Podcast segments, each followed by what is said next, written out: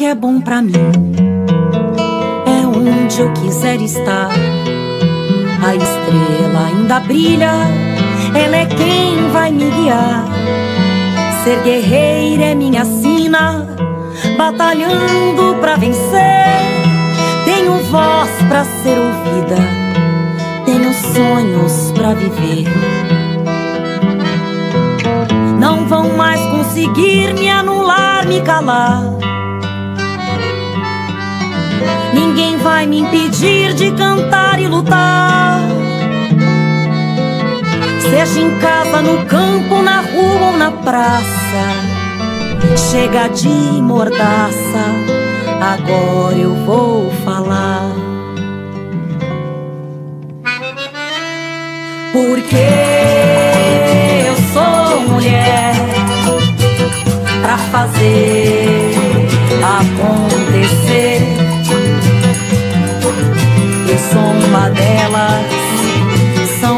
Por elas, ocupando os espaços de poder.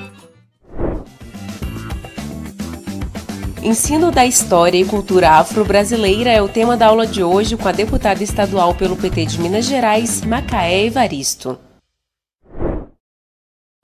Oi, gente, eu sou Macaé Evaristo, professora, assistente social, militante né, do movimento negro, do Partido dos Trabalhadores e das Trabalhadoras, e vamos aqui conversar no Elas por Elas sobre a Lei 10.639, seus avanços, 20 anos, esse processo. Bom, eu queria fazer essa reflexão com vocês, considerando também um tema que está muito presente aqui e que, no caso aqui específico, da turma com quem eu estou dialogando, faz parte de um seminário da pedagogia da UENG. E a proposta do seminário é falar sobre lutas é políticas e práticas. E dentro de lutas políticas e práticas, nós vamos tratar da Lei 10.639. Mas a primeira ideia que eu queria trazer para vocês é que uma lei, né, uma lei ela não é, ela não é feita no acaso. Né? Não é porque elegemos o Lula do, da, no campo progressista, da Frente Democrática e Popular, que o Lula tomou posse, a primeira lei que ele homologou foi a Lei 10.639. Lá no início, né? de janeiro de 2003. A primeira lei que ele homologou. Enfim, eu queria então mostrar um pouquinho para vocês o processo de construção dessa legislação, começando no que antecedeu. Porque veja bem, por que, que a gente precisa no Brasil ter uma lei para inserir história e cultura dos africanos e dos afro-brasileiros nos currículos escolares? Porque nós somos um país que nas Américas, né, foi o último a abolir a escravidão né, de africanos. Foi o país que mais traficou seres humanos ao longo de mais de três séculos e que, na luta pela abolição da escravatura, né, pós-abolição, o Brasil fez uma opção política, né, uma opção de ficar de costas para a massa da população, que naquele momento, né, no final do século XIX, início do século XX, era uma população no Brasil de maioria negra, não é 52, 54, 56% que a gente tem hoje nos diferentes estados brasileiros. Nós éramos mais de 80% da população naquele momento, no Brasil.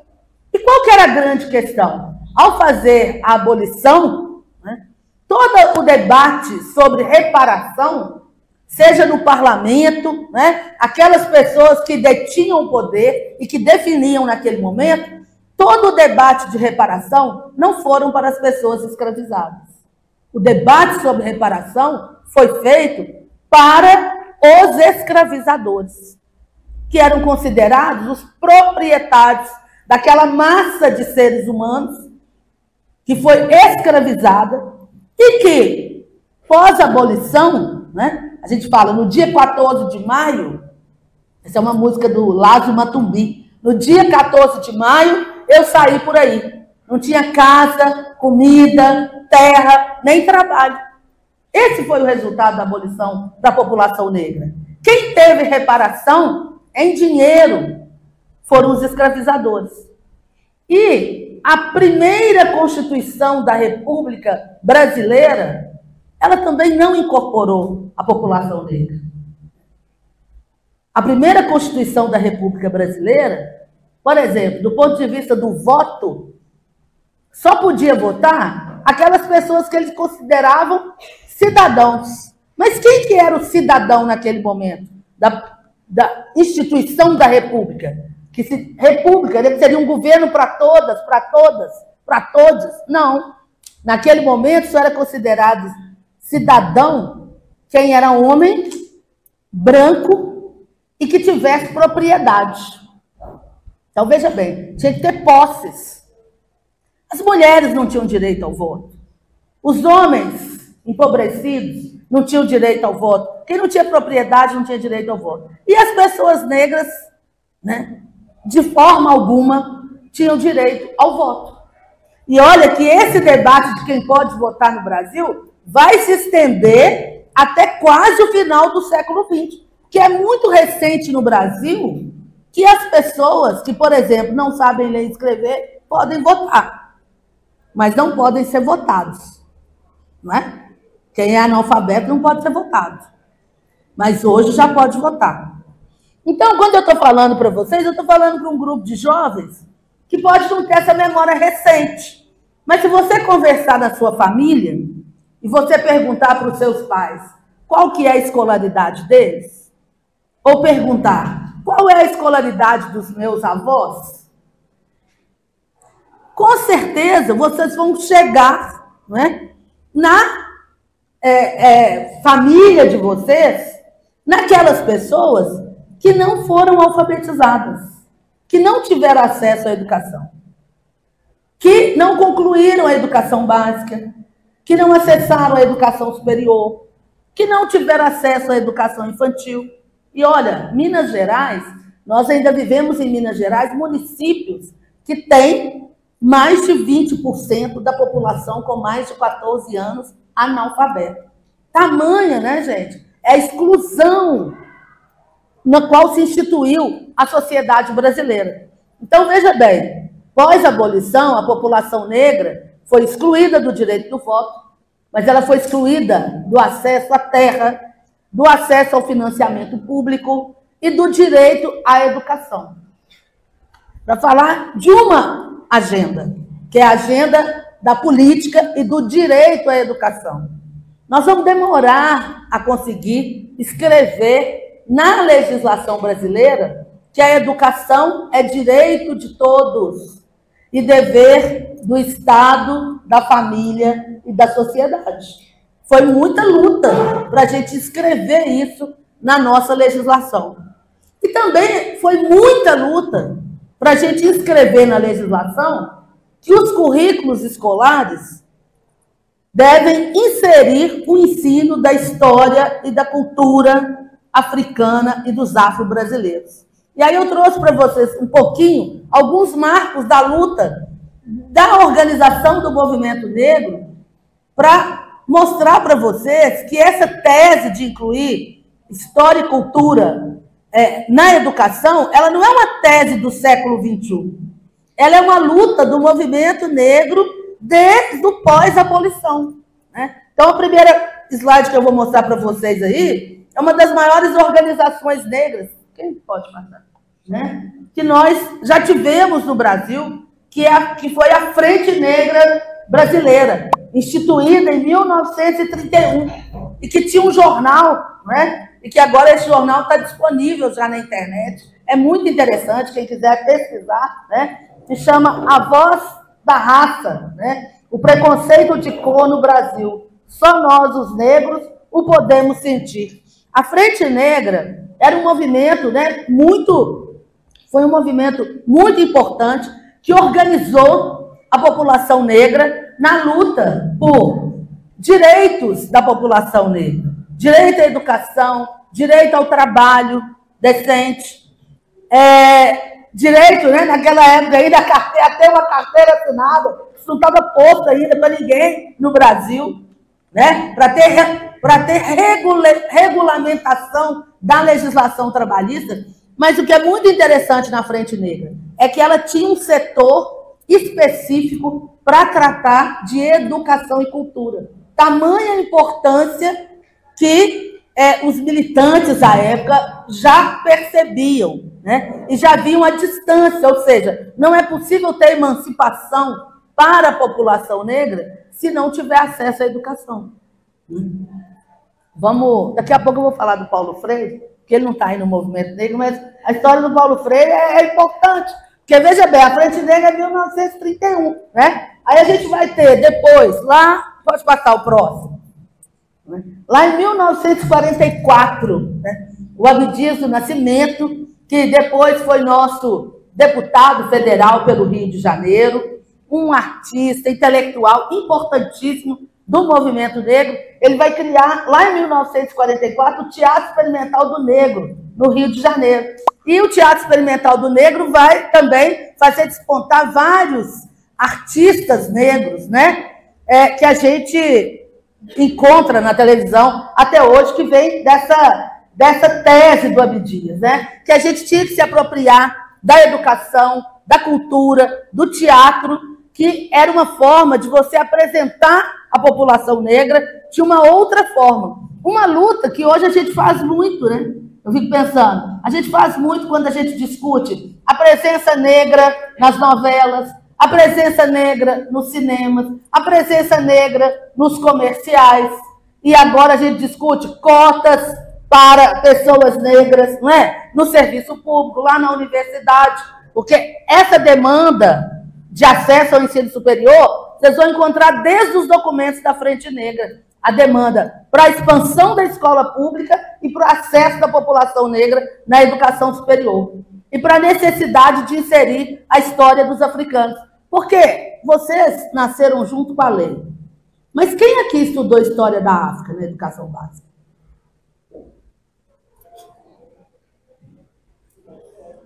Vocês nasceram com a lei.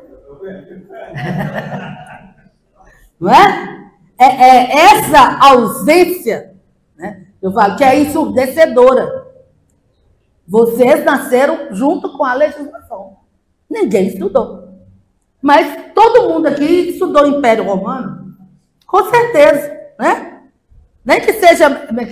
Eu lembro que eu me irritava demais, né? Porque era não sei o que, e queda do Império Romano. Ascensão e queda do Império. A gente, a gente estudou ascensão e queda de vários impérios, mas nunca estudamos não é? a, a África, o continente africano, e os vários impérios e reinos que tiveram na África. Enfim, então, Teatro Experimental do Negro. Vamos lá. Um outro marco, Abdias, gente, que é importantíssimo Abdias tem peças de teatro escritas.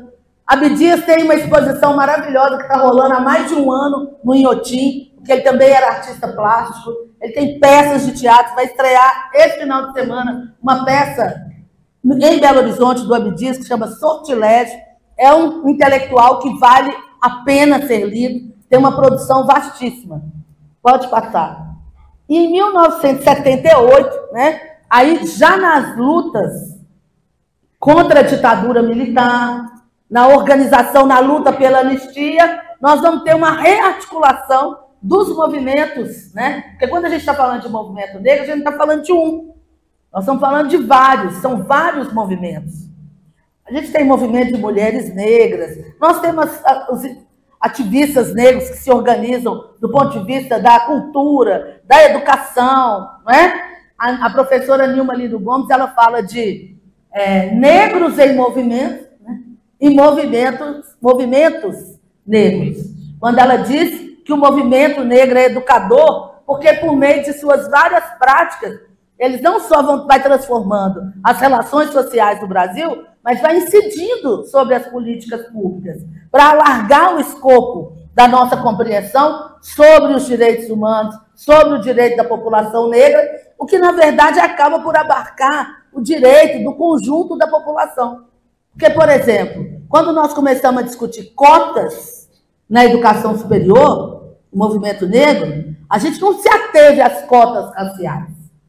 Né? Nós incorporamos o debate das cotas sociais, para denunciar que nenhuma criança vinda da escola pública acessava as universidades do país e denunciar a necessidade de ampliar o número de vagas nas universidades, não é? de ampliar o acesso à educação superior e também ter políticas afirmativas. Por exemplo, é, a minha geração muito pouco pôde frequentar esse espaço aqui que vocês frequentam. Né? Primeiro porque não era o ENG, não era público. Né? Era uma instituição privada. E eram pouquíssimos cursos e pouquíssimas vagas. E veja, Divinópolis não tinha um Instituto Federal. Aqui não tinha um campus da Universidade Federal de São João del Rei. Todas essas são políticas que serão construídas pós-eleição do governo Lula, a partir de 2003. Está ligada à expansão universitária, está ligada a uma visão do direito à educação, de como é que a gente tem que fazer chegar, né, ampliar, porque no Brasil a política educacional ela sempre foi um funil. As crianças filhos dos trabalhadores, nunca conseguiam entrar na educação infantil. Inclusive, não tinha, não era educação infantil, né? Era jardim de infância. Porque as crianças eram tratadas assim ao longo do século XX. Ou eram flores, e, portanto, entravam no jardim de infância, ou os filhos e filhas dos trabalhadores eram tratados na legislação é, criminal. Não eram, não eram as infâncias, não eram as crianças eram menores, adjetivados, infratores.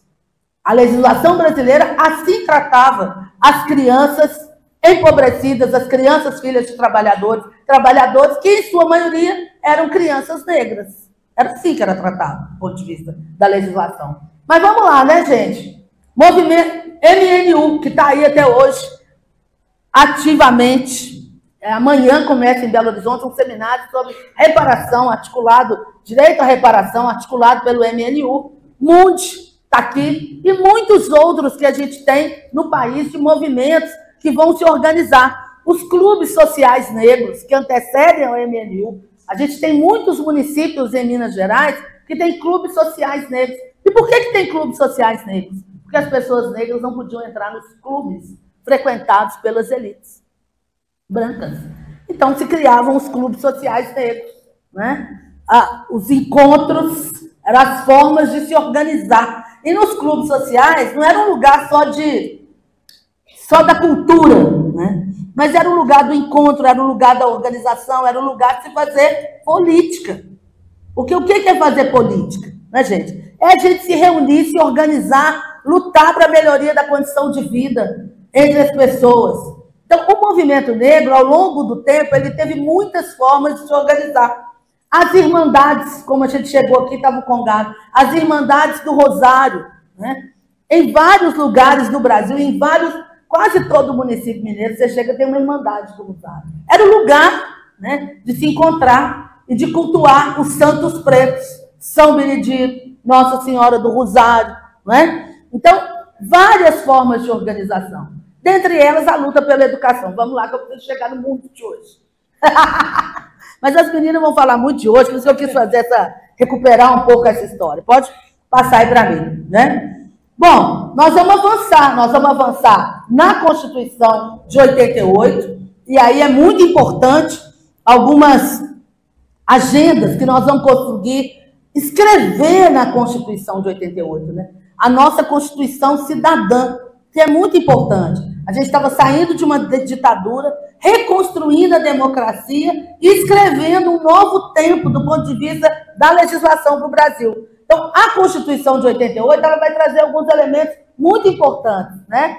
Primeiro, recolocar o papel da África né? na formação do povo brasileiro. O Ailton Krenak, ele brinca muito e fala, né, de um jeito assim muito legal, porque ele fala: a gente aprendia na escola que o Brasil era mais ou menos igual um caldeirão. Né? Jogou lá dentro europeus, africanos, indígenas e pirlim-pim-pim. Nasceu um povo cordial, amigo. Aqui é uma democracia racial, né? É uma democracia racial desde que negros e indígenas não reivindiquem direitos. Né? Então, recolocar o lugar da África. O que, que foi o tráfico humano de África para o Brasil? Né? É a contribuição da população negra na construção desse país, porque nós construímos, né, gente? Aqui, ó, nas nossas costas desse país, com o nosso suor do nosso trabalho, recolocar o lugar de África é muito importante. Uma outra questão, o reconhecimento do caráter pluriétnico da sociedade brasileira. Porque até então, olha, até a Constituição de 88, o Brasil não se reconhecia como um país pluriétnico. Se achava que aqui no Brasil tinha um único povo. Né? Um povo, uma nação. É essa a ideia fundante. Mas veja bem, vamos pensar só do ponto de vista das populações indígenas no nosso país. Né? Que nós temos mais de 300 etnias. São mais de 280 línguas indígenas ainda faladas no Brasil. Né? E boa parte que se perdeu né, foi, foi em função da grande opressão, da grande opressão do Estado brasileiro, que proibia, dava castigos físicos se as populações indígenas falassem sua própria língua. Então, esse foi um avanço importantíssimo do ponto de vista regulatório para a gente compreender a diversidade, né? a pluralidade, assumir o Estado brasileiro, assumir a pluralidade. Bem, um terceiro ponto, o direito constitucional à identidade étnica como fundamento do currículo escolar. E a cultura, né, como base do nosso processo civilizatório. Gente, depois da Constituição de 88, a gente também tem uma legislação que ela vai ser fundante para as crianças, que é o Estatuto da Criança e do Adolescente. Porque o Estatuto da Criança e do Adolescente vai, pela primeira vez, deixar de tratar as crianças negras e as crianças pobres como menor infrator. E vai tratar do ponto de vista do direito da infância, do direito à educação, do direito à saúde e vai estabelecer um sistema de proteção integral às infâncias. Então, a saúde, a educação, a assistência social, cultura, né? a, o sistema judiciário, todos são responsáveis na construção da proteção integral das infâncias. Isso muda radicalmente do ponto de vista das políticas públicas. Porque o que, que acontecia no Brasil? Vamos dar só um exemplo básico aqui para a galera que é bem novinha, né? Olha bem. É, para começar, qualquer criança pobre, né, que perdesse o pai e a mãe e não tivesse uma família para cuidar, essa criança, ela ia, eu vou, eu vou usar uma, ela ia para cadeia. Não tinha outro lugar. Não, tinha, não se pensava equipamentos públicos para abrigamento de criança que não fosse sob a ideia de que essa criança cometeu algum ato infracional, que essa ideia nem existia. Era considerado crime. Né? Era como se essa criança fosse uma criminosa. E nós vivemos no Brasil né, essas instituições, FEBEM, que dizia que era a Fundação Nacional do Bem-Estar do Menor. Mas era um horror, né? Era um horror, não tinha política pública, não tinha, não tinha política nenhuma, né? É, o que a gente tem hoje, Sistema Único de Saúde, isso não existia. Né? Então, tudo isso é pós-Constituição de 88. E nós vamos chegar na eleição do Lula, né? 2003, vamos eleger o Lula e vamos homologar, eleger o Lula em 2002, e vamos homologar a inclusão de História e Cultura dos africanos e dos afro-brasileiros nos currículos escolares. Né? 2003. Bem, homologou a lei, então parece que agora as escolas vão fazer acontecer de verdade, não é? Fizemos a luta, inscrevemos o marco normativo, agora vamos para a prática, não é isso que vocês estão falando? Luta, política, prática, então agora vamos para a prática. Né? Aprovada a lei, a responsabilidade dos sistemas de ensino que é dos municípios, do Estado, também da União, garantir a sua implementação. Quais as políticas que foram feitas a partir de então? Né? É, e eu vou dizer que, para aprofundar no texto da lei, a lei é muito pequenininha. porque é um artigo que diz: insere a história e cultura dos africanos e dos afro-brasileiros nos currículos escolares, e um que diz que 20 de novembro né, passa a compor o calendário escolar, porque é o dia da, celebra da consciência negra, celebrando os zumbis palmares. É só isso o texto da lei. Né? Posteriormente, nós vamos ter uma resolução do Conselho Nacional de Educação estabelecendo as diretrizes para o cumprimento da lei. E, tem, e aí eu acho que vale muito a pena se debruçar sobre essas diretrizes, porque traz muita dica, muita orientação para quem quer de fato implementar a lei nos currículos escolares. Do ponto de vista do Ministério da Educação, algumas ações foram feitas, gente. Vamos lá. Quando a lei foi homologada, no Brasil nós tínhamos cinco centros de estudos africanos, apenas. E eles não tratavam de nada da educação, só tratavam mas era pesquisa muito vinculada tanto à parte da econômica, né, quanto da parte de saúde, doenças tropicais, que tinha uma colaboração importante. Então, uma das políticas que o MEC vai fazer é a construção de editais para incentivar as universidades a instituir os núcleos de estudos afro-brasileiros e indígenas. Para quê? Para que a gente comece a ter dentro das universidades dos cursos de pedagogia, dos cursos de licenciatura e graduação, núcleos de estudantes que comecem a pensar né? e que comecem a pesquisar, a formular, a sistematizar. Porque boa parte do material que a gente usava nas escolas, e veja bem, eu sou professora de escola pública, né? Desde 84. Então, o que, o que acontecia dentro das escolas de história da África, desde os concursos de beleza negra, né, ou algum material diferente, era produzido no âmbito do movimento negro. Né? E ainda hoje, as pessoas acham, né, muita gente parte do pressuposto, que tratar de história da África é no mês de novembro ficar atrás de todo ativista negro para ir dar uma aula na sua escola. E, no geral, sem pagar. Pronto, falei. É assim.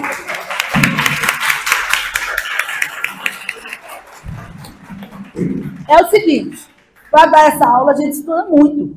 Assim como vocês vão ter que estudar muito, né? Para incluir história e cultura dos africanos e dos afro-brasileiros nos currículos escolares. Tem muita coisa, gente. Porque as pessoas falam assim, ah, mas não tem material. Hoje eu falo, gente, eu não, eu não aguento mais. Me fala isso que não tem. Tem coisa demais. Por exemplo, vou dar um para casa. Aqui nós somos num curso de pedagogia. Dá para ler um livro de literatura infantil da temática racial por semana, para não falar que não dá para ler por dia. Então, vamos montar uma bela biblioteca coletiva e solidária aqui no nosso prédio, para que a gente possa trocar entre nós boas obras de literatura infantil que incorporem pessoas negras como personagens, mas não como escravizados, como subalternos. Tem obras maravilhosas hoje. Temos editoras maravilhosas escritores e escritoras maravilhosos. Né? Por que não dar uma disciplina optativa só de literatura negra para que a gente possa ler escritores e escritoras negras? Né? Mulheres negras, eu vou falar com as mulheres que são feministas, ou que são mulheristas, ou que se interessam pela pauta dos direitos das mulheres. Tem uma literatura de mulheres negras maravilhosa que está aí, gente, disponível, né? Ah, livro é muito caro. É, mas a gente tem também as versões em PDF. A gente tem, dá para a gente ler, fazer grupo de estudo, se informar. Eu acho que é bem importante e é bem revolucionário. Leia pessoas negras. Vamos fazer uma revolução cotidiana. Próximo ano que vem, quando eu voltar aqui, eu espero que vocês tenham lido bastante livros. Acho que essa é uma boa tarefa para a gente levar, porque é luta política e prática. Aí, como dizia o Paulo Freire, não adianta a gente falar se a gente não praticar. Aí é um desafio, um desafio aos professores aqui da pedagogia. Quais são os autores negros que estão nos currículos das disciplinas? Quantos pensadores intelectuais negros nós estamos lendo na sociologia, na psicologia, na filosofia, é, na, nos cadernos de nas áreas de prática pedagógica, de didática. Não tem? Tem assim, gente. Tem muita coisa para ler e fazer. Né? Então vamos falar da prática. Estou falando da prática, estou dando exemplo bem concreto, porque foi isso que aconteceu após a lei. Muitos governos, sabe o que eles fizeram? Nada. Nada. Por quê? Aí a gente fala de racismo estrutural. Né? Que, o que é o racismo estrutural? A sociedade brasileira é uma sociedade que vive uma tensão ética. Por quê? Porque o racismo ele está entranhado. Ele está entranhado na nossa sociedade e nas nossas instituições. Nós não estamos acostumados né, a ter gestores negros, nós não estamos acostumados a ter professores e professoras negras. Nós pensamos as pessoas negras e as meninas negras como empregadas domésticas. E olha que para a gente garantir os direitos das trabalhadoras domésticas, caiu um braço da elite brasileira. Não é? Porque para garantir que elas tivessem direito ao salário mínimo, décimo terceiro e férias, a elite brasileira disse que o país ia quebrar, porque a gente ia pagar as trabalhadoras domésticas um salário mínimo. Por que, que a gente tem esse horror ao trabalho doméstico? Né? Porque o capitalismo sempre fez isso. O trabalho do cuidado, da economia do cuidado, que estava no Enem, né? ele é um, um trabalho que ele sempre foi relegado às mulheres. Mas vamos dizer a verdade, principalmente às mulheres negras. Porque quem cuidou dos filhos, das filhas, da elite branca nesse país foram as mulheres negras. Elas é que não puderam cuidar dos seus filhos para cuidar do filho dos outros. Essa é a verdade. Né? Então, falar da Lei 10.639, gente, eu falo, a lei, a Petronilha diz lá no texto das diretrizes, ela é uma ação afirmativa curricular. Ela vai mexer numa série de tensões e ela vai mexer em privilégios. Então, quando a gente pensa que muitos governos não fizeram nada e que muitos professores não fizeram nada, seja dentro da educação básica, seja na educação superior, é porque essa legislação ela mexe com privilégios. E é difícil falar de privilégio. Porque quem é branco começa a achar que eu estou falando especificamente para A ou para B. Mas a gente tem que entender que existe um privilégio que está instituído, que se você, uma pessoa negra, for concorrer ao emprego, mesmo que você fale assim, mas eu não fiz nada, eu não fiz nada, você não fez nada, mas você será tratado em posição de privilégio, em detrimento de uma pessoa negra. Essa é a realidade brasileira. Né? E a gente não está parado, nós estamos falando, nós estamos lutando, a gente está denunciando, nós estamos escrevendo o marco normativo e nós estamos disputando espaços de poder. Na aula de hoje, a deputada estadual pelo PT de Minas Gerais, Macaé Evaristo, falou sobre a lei promulgada em 2003 pelo presidente Lula, que tornou obrigatório o ensino de história e cultura afro-brasileiras nas escolas. Não perca as próximas aulas do TV Elas por Elas Formação e compartilhe com as suas companheiras.